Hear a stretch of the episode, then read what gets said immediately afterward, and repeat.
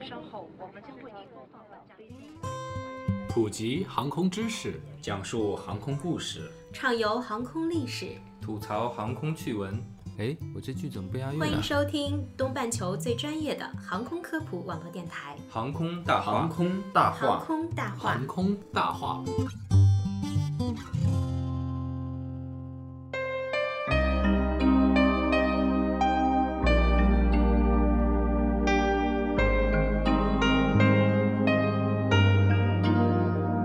聊航空说大话，欢迎收听东半球最专业的航空科普网络电台《航空大话》，我是黑人。我是小六。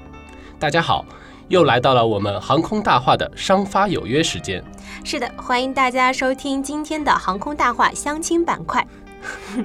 那说到呃这个相亲呀，我们跟商发的缘分也算是百年修得同船渡了。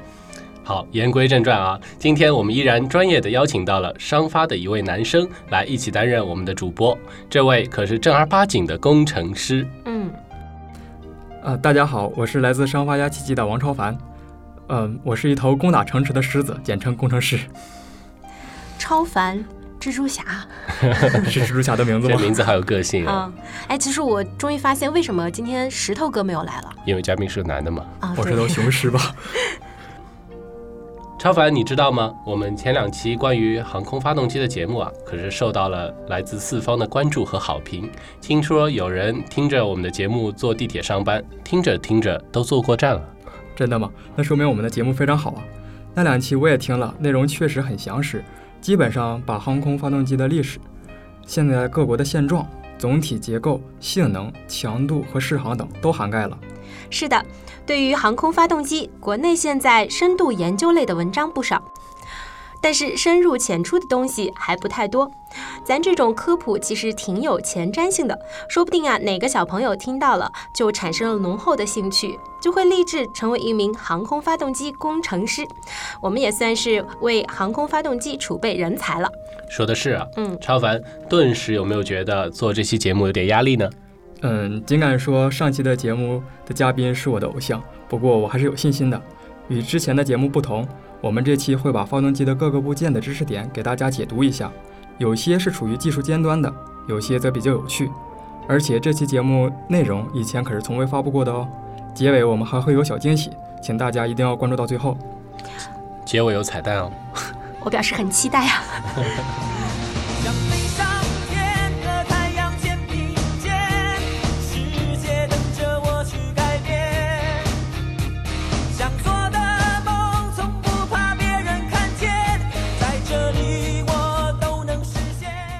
首先，还是由我来给大家复习一下前面两期节目的内容。民用涡扇发动机的几大主要部件，它们分别是风扇、增压级、高压压气机、燃烧室、高压涡轮、低压涡轮和尾喷管。大家可以先脑补一下结构图啊。嗯，之前所说，虽然航空发动机在外观上看上去都差不多，但几大制造商都各有所长。那么我们的部件呢，其实也是各司其职的。只有当每个部件都发挥出良好的性能，才会有一台性能优异的发动机。商用发动机的追求一直是高效率、高可靠性、低排放、低维护成本。没错，用通俗的话来理解，应该就是又要马儿跑得快，又要马儿少吃草，又要马儿不生病。这是个神马吗？关于省油，航空发动机公司有几个有意思的方法。嗯，可以理解为是在飞行的过程中省油吗？还真可以这样说。有一种做法叫做减推力起飞，在发动机的大脑，也就是控制系统的内部，储存着好几个起飞推力等级，这些都是出厂前标定好的，是额定的。最大的那个叫做最大起飞，稍小的几个叫做减推力起飞。起飞前，飞行员会根据本次航班的上座率以及天气情况，选择最大起飞还是某个减推力起飞等级。嗯，那超凡为我们再举个例子吧。比如说，现在乘客比较少，就选择减推力起飞，这样可以大大的省油，提高经济性。这些减推力起飞等级所提供的推力是递减的，比如可以设计成分别比最大起飞等级降低百分之三、百分之六、百分之九等。为了保证飞行的安全性，根据民航法的规定，最多降低幅度为百分之二十五。百分之二十五，那可真是非常非常明显的省油了。嗯，没错啊，比起减推力起飞，还有一种更为灵活的方法，也可以降低发动机的输出推力。这种方法仍然使用最大的起飞推力等级，但在飞机输送给发动机的信号中掺杂了一个虚假的大气温度信号。飞行员会将这个比实测大气温度值更高的数值传送给发动机，发动机就会误以为是天气比较热。发动机误以为天气比较热，为什么我好想笑呀？当发动机误以为天气很热的时候，为了保护涡轮，发动机的控制系统将自动降低转速和工作温度，从而降低推力。这种方法不仅简洁，而且很有趣，是通过欺骗发动机实现的。但严禁与上面的额定减推力方法同时使用，以防止叠加起来降低的推力太多，造成危害性后果。说到这个危害性后果，就让我想起最近的迪拜事故。之前也跟顾总做过那期节目嘛，嗯，就是正负的飞行员同时判断要压低飞行的这个高度，造成飞行的高度被大幅度的降低，以至于从顶端的云层到地面十二秒，飞机就坠毁了。这就说明，如果呃两种操作叠加的话，它很可能会造成一种危险性。嗯，有道理。嗯，那回到今天的话题呢，省油呢就是非常重要的了。那说到油呢，我知道有一个最终储备油的概念。没错，这个也跟航空发动机有关联。在执行航班之前，机长将计算本次任务所需要的油量，总油量包括滑行油、应急油、航程油、备降油、额外油和最后储备油。在发动机设计时，会考虑各种飞行情况和飞行阶段的耗油率，以满足飞机的加权耗油率的需求。发动机的耗油率水平既影响滑行油、航程油等正常用油，也会影响到备降油、紧急油等需求量。有趣的是，当机长报告紧急情况，油量仅够用五分钟时，实际上呢，剩余油量可以保证飞机盘旋飞行三十五分钟，其中的三十分钟油称为最后储备油。任何时候都不能计算在飞机的飞行任务中，或者认为情况不够紧急。这就不禁让我想到了我们之前做过的节目里讲到的一起事故，我们可以给大家一起回忆一遍。呃当时一架卡塔尔航空飞往上海浦东的航班，因为天气不好，被要求在虹桥机场备降。就在准备降落时，油快要用完了。卡航的飞行员按照规定呼叫了 Mayday，请求优先降落。当时一架吉祥航空的飞机在卡航的侧前方，那种环境下，如果这架吉祥航空不避让的话，嗯两架飞机的间隔会超过安全规定的距离的近，所以就不能够备降了。嗯，对。那这里可以补充一下，就是 Mayday 信号是民航飞行中最高等级的遇险信号。具体的呢，呃，大家我们以前也在前两期，呃，不是前两期，是在以前的节目中，大概有两期都是有讲到这个 Mayday 信号的。如果大家有兴趣的话，可以回去再温习一下我们出门左转，对回听节目就可以啦。嗯，但是当时呢，吉祥航空坚决不避让，并且回复我也没油了，还剩四分钟的油。实际上大家也知道了，这个四分钟是没有计算最后储备油量的。因为吉祥航空拒不执行空管的要求，以至于两架飞机的降落时间最后啊仅仅间隔了四分钟，造成了非常大的风险。所以最后的结果是，吉祥航空的机长，他是一个韩籍的机长，被吊销了执照，终身在中国境内禁飞。吉祥航空也因此受到了重罚。嗯，不得不觉得很可惜啊。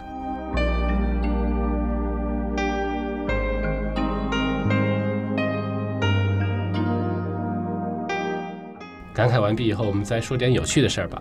超凡，还有什么跟我们听众分享的内容吗？这还真有不少呢。其实刚刚分享的是发动机总体设计方面几个有趣的知识点，现在我们来剖析一个个的部件吧。风扇、增压级并称为低压压气机，它和高压压气机一起呢，组成了发动机的前半部分。我们在坐飞机的时候，如果仔细观察发动机，就会发现它有一个白色的螺纹旋状的图案。其实它不是为了美观而随便画的，它是有重要意义的。诶，这是鹰眼吗？没错呀，这就是鹰眼。因为呢，当飞机在空中飞行时，螺纹线条会随着引擎快速转动，非常像老鹰的眼睛。飞机包括发动机都是非常怕鸟撞的，一群飞鸟的危害可能是毁灭性的，所以鹰眼可以将迎面飞来的鸟儿吓跑，以驱赶鸟类的目的，减少鸟类撞击的事件。这里所说的鹰眼可跟我们的漫威英雄不一样，还有一个作用就是为了判断发动机的运转情况的参照物。大家应该都有类似的经历，有时看汽车轮觉得车轮在反转一样，其实这是因为没有参照物而造成的。在光线不足的情况下，看着高速旋转的叶片，地面的维护人员也会面临着同样的困扰。那么，怎样解决这个问题呢？那么就是通过鹰眼线来判断。鹰眼线的旋转可以看得非常清楚，随着叶片旋转的加速，鹰眼线会聚拢成一个点，但仍然清晰可见，很容易辨识叶片的旋转快慢。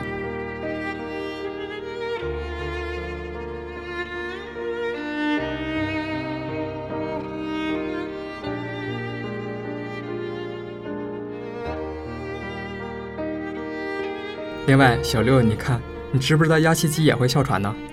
嗯，这个好像还真不知道呢。这个我知道，说的就是发动机的喘振吧？没错，黑人兄，看来你比较清楚，不如给我们解说一下吧。我来解释一下吧。嗯，就是当流经压气机的空气流量减少到一定程度的时候，整台压气机的工作就不能够被稳定下来。那时候空气流量会忽大忽小，压力会时高时低，甚至会出现气流由压气机倒流到外界大气中去的现象，就会造成危险。同时还会发生巨大的声响，使机组伴随着强烈的震动。这种现象就称为喘振，听起来就像是一个哮喘病人发病的样子一样。嗯，哎，对了，超凡，压气机也是通过增压来实现动力的。那和我们常说的汽车的涡轮增压是不是类似呢？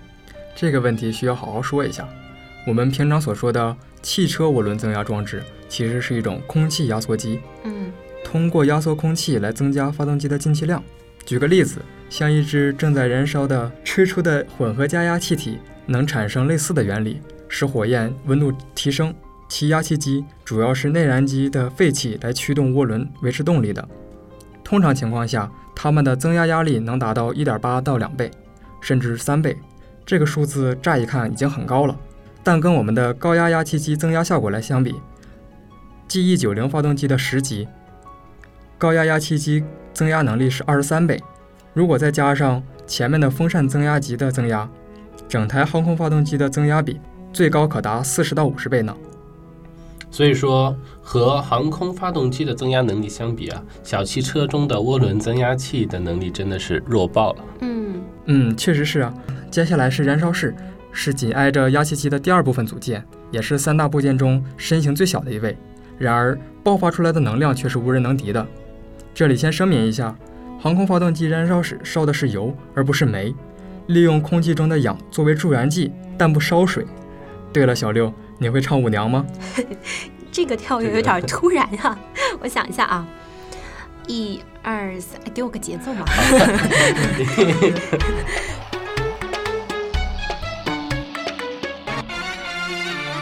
旋转跳跃，我不停歇。哎，不错，不错。很好。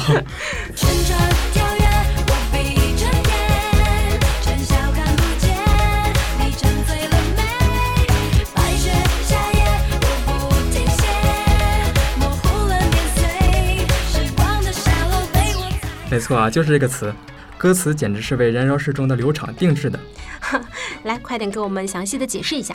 具体来说呢，依靠燃烧室头部各式各样旋流器的生拉硬拽，进入燃烧室的空气才从一个甩台风速度好几条街的疯女子，变为旋转跳跃、热情燃烧的奇女子。其实旋流器本身并不动，是旋流器的叶片开孔的角度让空气慢慢改道的。空气速度慢下来了，点火就容易多了。所以说呢，在一个柳枝狂摆、树叶乱飞的大风天，并不能好好的点一支烟，还得找一个风小点的地方。就是这个道理啊。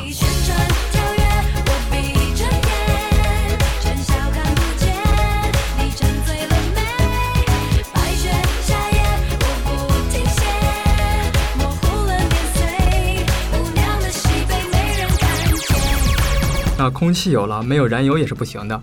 将黏黏的航空煤油雾化成气体，和空气合二为一，是燃烧室高大上的职责。所以，燃烧室有一个重要级的零件，叫喷嘴儿。别看它是一个零点几毫米的小孔，却能将路过的煤油统统的驯服得服服帖帖的。喷嘴前来点高压，再与周边空气合计合计，煤油就变成了微米量级的小颗粒。颗粒越小，燃油就会越充分。嗯，那这个燃烧室应该还得解决冷却问题吧？这是个业内问题啊。大工况下，火焰的绝对温度可达到两千多度。包裹火焰的火焰筒如果没有冷却措施，可是万万不行的。冲击、发散冷却、气膜冷却、耐高温材料，能用的都用上。你们知道为什么搞燃烧时传热冷却的工程师们喜欢说自己是打孔的吗？人称想要冷却好，看谁打孔好，是这样吗？对啊，在哪里进冷却器、冷却小孔的排布方式、大小和位置，学问可大着呢。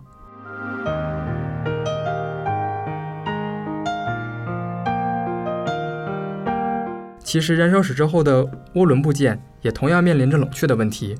航空发动机的涡轮叶片工作在很高的温度之下，远远超过了金属材料的许用温度。为了叶片能够在高温、高压及高转速环境下能够正常工作，并满足寿命需求，涡轮叶片被设定成带有复杂冷却结构的空心叶片。设计引一股冷空气通过叶片内部冷却通道，吸收叶片从燃气侧传导过来的热量，然后从叶片身上密密麻麻的小孔流出，覆盖在叶片表面上形成一层冷气膜，保护叶片免受高温燃气的伤害。涡轮叶片冷却技术可以降低叶片高至四百摄氏度。通俗一点讲，这种冷却效果相当于如果叶片是冰做的，那么涡轮叶片的冷却可以确保这种冰叶片永远不融化。即便是把冰叶片放在家里最牛逼的烤箱里烤烘焙，也啥事儿没有。脑补了一下这个烘烤叶片的画面。作为吃货，小六是不是觉得看着嘎嘣脆挺好吃，然后咬不动很痛苦啊？其实我想尝试一下。那我们再来说个新闻吧。你们还记得欧洲那次火山爆发的事件吗？应该是冰岛的火山爆发，对吧？漫天都是火山灰，记得当时欧洲取消了大量的航班呢。嗯，那如果叶片不冷却的话，是不是后果就非常严重呢？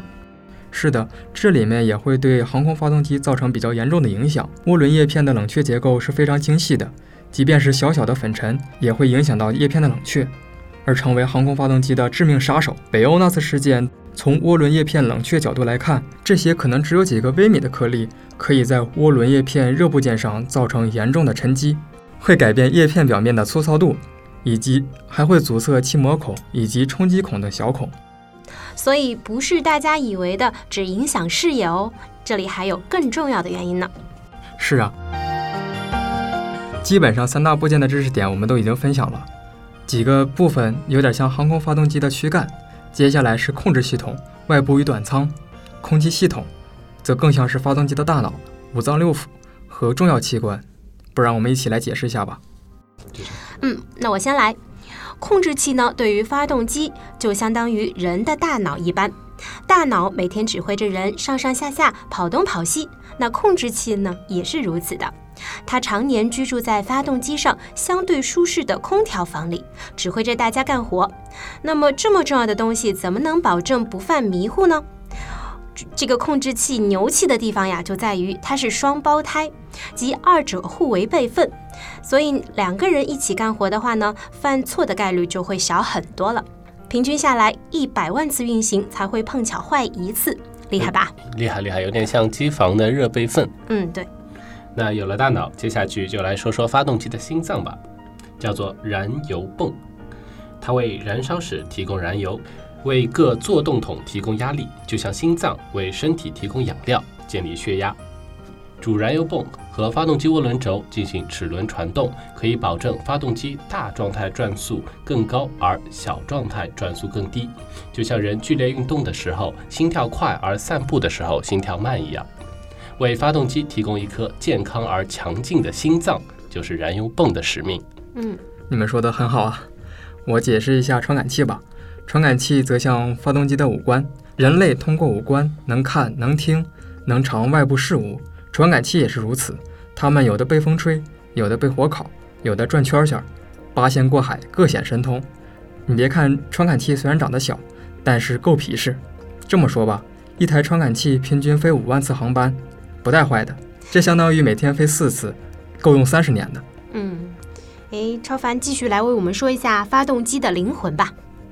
灵魂指的就是我们的软件，虽然看不到、摸不着，但极为重要。那它的质量靠什么保证呢？商发一直在严格贯彻过程和体系，为了保障大众的安全利益，世行当局针对软件产品制定了不同的安全等级，控制系统软件是安全等级最高的，要求最为苛刻的。其实对软件而言，就是进行严苛的过程控制和验证。而提到软件时，大家可能想到的只是 coding，其实这只是控制软件开发的一小部分工作呢。接下去是机载健康管理系统，相当于发动机的医生，他二十四小时默默关注着病人病情，并实时记录病人的体征、体温、脉搏、呼吸、血压等，就是发动机的实时参数。凭借自己精湛的医术，也就是数据处理、故障分析，给出发动机的体检报告，通常意义上的故障报告和寿命预测报告。机载小医生实现了机内测试和飞行中的监测，同时他还将飞行中的数据和经他判断得出的报告发送给地面医护人员，即地面健康管理系统。地面医护人员根据这些信息数据，进一步分析发动机的健康状况，形成诊断报告，给出维修决策。没错，以上呢其实是控制系统的相关知识点，接着就是我们的机械系统了。作为机械系统的门面担当，传动系统简直就是个奇妙的齿轮王国。它有一种非常酷炫的魔法，可以轻松实现扭矩和速度之间相互转换。附件传动齿轮箱长得非常像一只大香蕉。当然了，不光是因为设计师最爱吃香蕉，就是只是长得像而已。形象而已，形象的比喻，而是为了尽可能的减小迎风面积，从而降低飞行中的阻力，让飞机可以在天空愉快的玩耍呢。大家如果坐飞机细心观察，就会发现，有的发动机短舱的形状不是正圆形的，而是一个扁平的椭圆。例如 B 七三七和 A 三二零的个别机型，就是为了容纳那只大香蕉，同时又确保短舱与地面有足够的距离，只能设计成椭圆形了。小六，你对机械系统是不是也很熟悉呢？你说一个吧。嗯，我来说个有点意思的吧。现在有一种全新的航空发动机构型正在全球市场崭露头角，嗯，就是普惠公司研制的齿轮传动风扇发动机，简称 GTF。从这个名字呢可以看出来，GTF 的关键肯定就是风扇驱动齿轮箱了。它的传动系统其实是以太阳系命名的，神奇吧？确实，确实。哎，为什么呢？因为它的传动系统呢，跟太阳系的形状非常的相似，中间有一只大齿轮叫太阳轮，四周围绕着一圈小齿轮叫行星轮。如果行星轮绕着太阳轮公转，就被称为行星齿轮传动系统；如果行星轮只在原地自转，就被称为星形齿轮传动系统喽。就大家可以参考一下，把手表打开来的那种齿轮结构，对，应该可以帮助想象和理解哦。嗯，听起来还比较浪漫呢。嗯，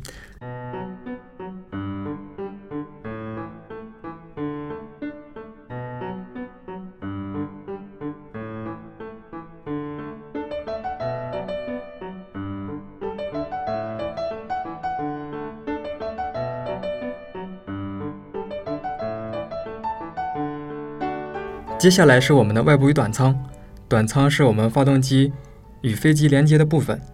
大家每次登机的时候注意一下，发动机外面那个萌萌的大白壳子就是我们的短舱了。那这么说来，发动机基本上就没有不重要的部分了。对，对呀、人们常说航空发动机就是飞机的心脏，那么外部管路系统就是这颗心脏必不可少的血管组织，它们保证心脏的正常运转，为其提供充足的燃料、润滑剂，并可靠地调整各腔室压力和心脏的热量平衡。而发动机是挂在飞机上的，靠的是安装节，他背着飞机吊挂，他背靠飞机吊挂，前面抓的是风扇单元体，后面抓住低压涡轮机匣，默默承受着来自发动机强大推力和扭矩，却能够平稳地传递给飞机。一旦有一条传力路径被破坏，依然能够保持姿势，顺利地保证飞机返航。是的，我们知道雷雨天气航班会大量取消。那如果飞到一半天象异变，开始打雷了，那该怎么办呢？这就用到了我们刚刚说到的发动机的短舱。短舱复合材料外壁板均进行了闪电防护设计，不仅在壁板表面铺设铜网用以导电，这样啊，整个短舱就形成了完整的导电通道。一旦雷电击打到短舱上，壁板上的电荷可以通过铜网有效地传导到放电处，将电荷释放出去，避免电荷对发动机及短舱自身结构造成损伤了。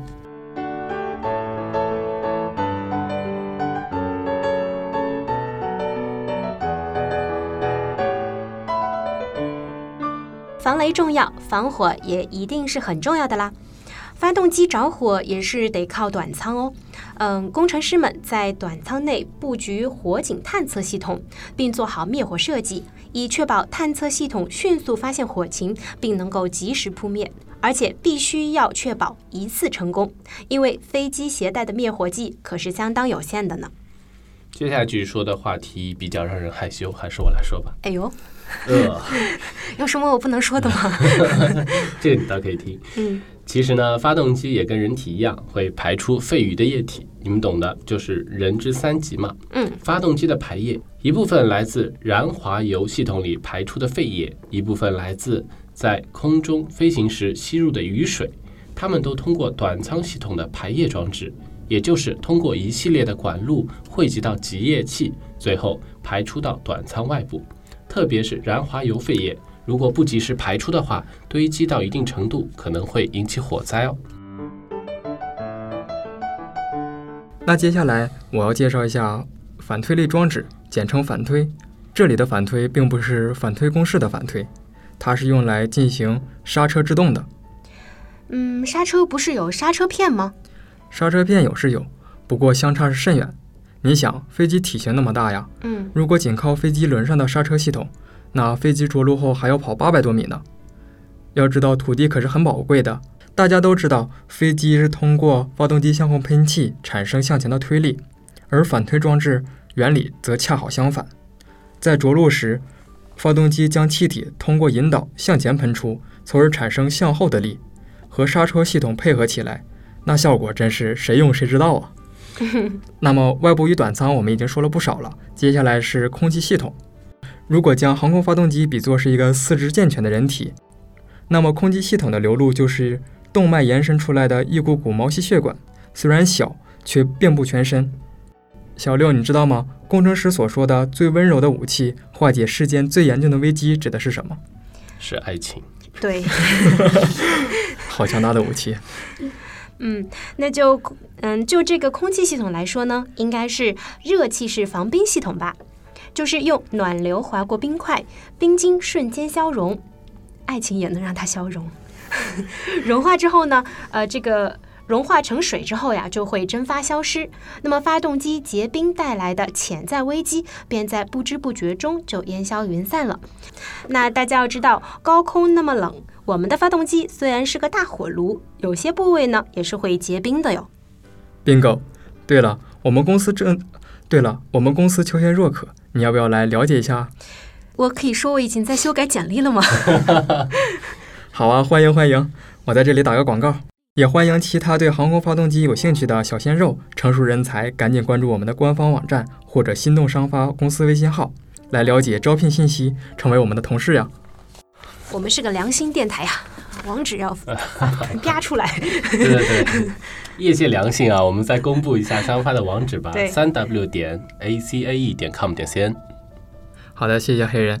说回空气系统，有一项业内人士都很熟悉的名字，叫做主动间隙控制系统。在这里说两个吧，一个是高压涡轮的主动间隙控制系统，就是利用精妙的设计，根据热胀冷缩的原理，通过降低控制机匣变形来控制高压涡轮的叶间与机匣的间隙。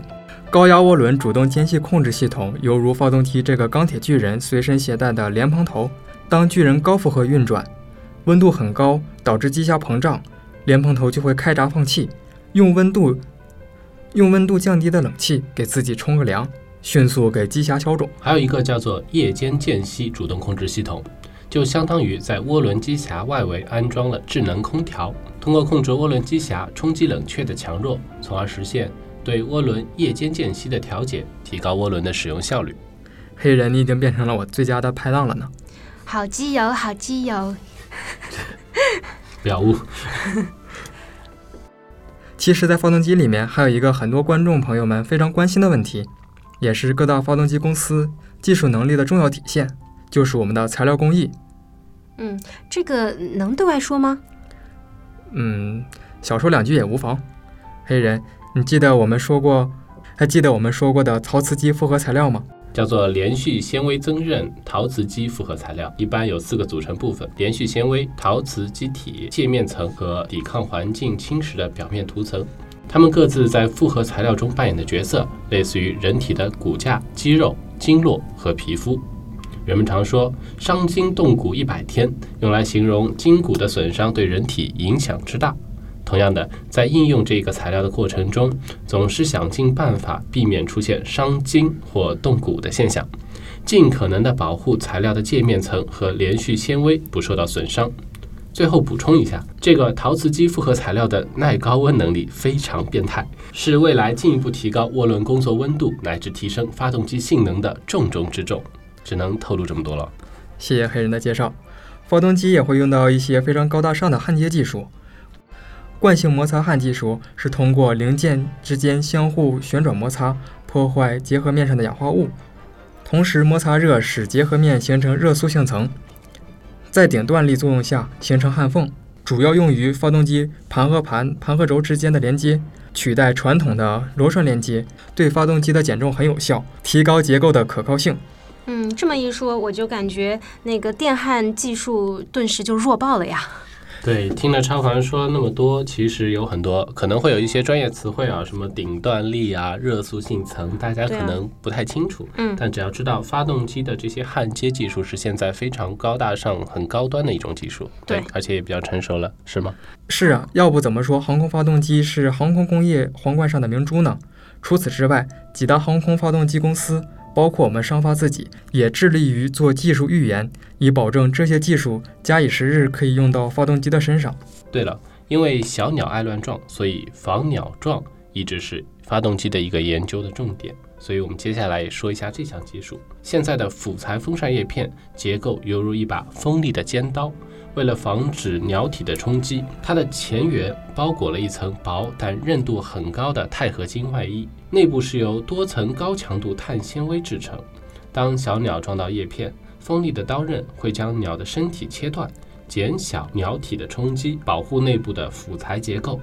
同时，内部的高强度碳纤维以其优异的强度性能，足以抵抗后续的鸟体的冲击。所以说，碰到鸟群啊，它们也可以抵御一定的冲击力。嗯但是想想的话，这个场面还是有一点血腥残忍呀！注意了，注意了，小鸟们，千万不要以身试法，以以身试刀。身试刀。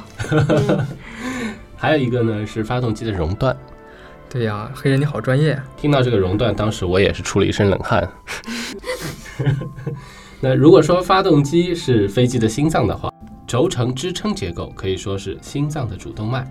为了确保心脏在 FBO，也就是突然遭受外部物体打击时的安全，需要针对风扇附近的低压转子支撑结构开展熔断的设计，通过使某些支撑结构在 FBO 载荷下失效，来减弱主动脉的通道。一方面减小心脏的负荷，另一方面减少从心脏输出到其他部件的危害能量，而保护心脏以及整个飞机的安全。最后，因为飞机在高处飞行时温度很低，所以一定会碰到一个问题：低温会结冰。就发现了飞进云层的时候，眉毛上会结出白色的冰霜。当然，不止人类身上会结冰，发动机身上也会结冰。这些结冰现象经常出现在短舱和叶片上，严重时甚至会导致发动机熄火。不过不用怕，通常发动机都带有防止自身结冰的系统——防冰系统。该系统就像北方的供暖系统一样，可以始终保持发动机各个部位处于恒温状态，从而确定发动机在云层里能够安全舒适的运行。说了那么多，基本上已经把发动机的知识稍微科普了一下了吧？没错，从第一期我们和商发做的节目里提到了航空发动机的历史现状，到第二期节目里关于发动机总体的结构、强度、性能以及适航，再到今天给大家解读了航空发动机各个部件的尖端和有趣的知识点，可以说看上去是挺多了。但其实只是冰山一角。所以说，我们后面的节目才是更精彩的。对，其实每行每业都有其难点，但航空发动机可能真的是更加难一些。尤其对我国来讲，由于缺乏技术的积累，再加上人才的断档和他国技术壁垒，使得这件事难上加难。但是我相信商发的小伙伴们一定很有信心吧？信心是必须要有的，方法也是要讲究的。要干成商用航空发动机，就必须按科学规律办事。从战略上树立引领行业发展的雄心，从战术上制定路径，既要有系统工程的思维，也必须满足适航的要求，这样才能造出我们自己在世界上能有一席之地的航空发动机啊、好励志！我的眼眶为什么要湿润了我？这里，我这流汁。好新鲜的一碗鸡汤。一口干。在这里，真的要感谢大家对我们对商发的大力支持。也要谢谢大家对航空大话的支持。我们将商发带到了大家的身边，也使大家更了解商发。其实我真心觉得商发的微信也是做的相当生动的，大家有兴趣也可以关注一下，就叫做“心动商发”。嗯嗯，这期节目到这里就结束了。不过呢，我们前面说过，还有一个很值得期待的彩蛋。小彩蛋，嗯，对，对对对，我们的金主商发呢，给热心的听众朋友们准备了几份大礼，大家可以通过航空大话和心动商发两个微信平台上面留言，来有机会赢取礼品。对，详细的规则请关注我们平台区的留言。欢迎积极留言哦。嗯，那这期节目到这里就结束了，我们下期再见了，。再见。嗯 我是黑人，我是小六，我是超凡，下期见，拜拜拜拜拜。奔跑穿越无尽的荒原，逐梦的脚步突然停歇，无边断崖横在眼前，我懂，我要蜕变。偶尔想起温暖的昨天。梦想不再留恋，新的起点就在眼前，我已做好准备，我要告